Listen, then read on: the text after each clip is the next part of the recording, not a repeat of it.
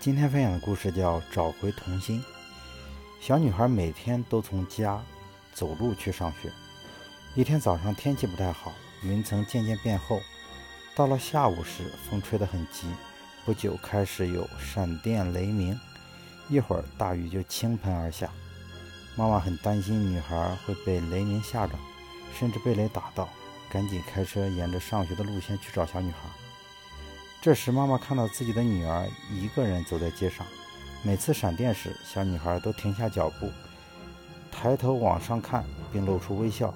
看了许久，妈妈终于忍不住叫住她的孩子。妈妈问女儿：“你在做什么？”女儿说：“上帝刚才帮我照相，所以我要笑啊。”即使面对风雨不幸，你一样有很多种选择。试着保持一颗童心，你会快乐很多。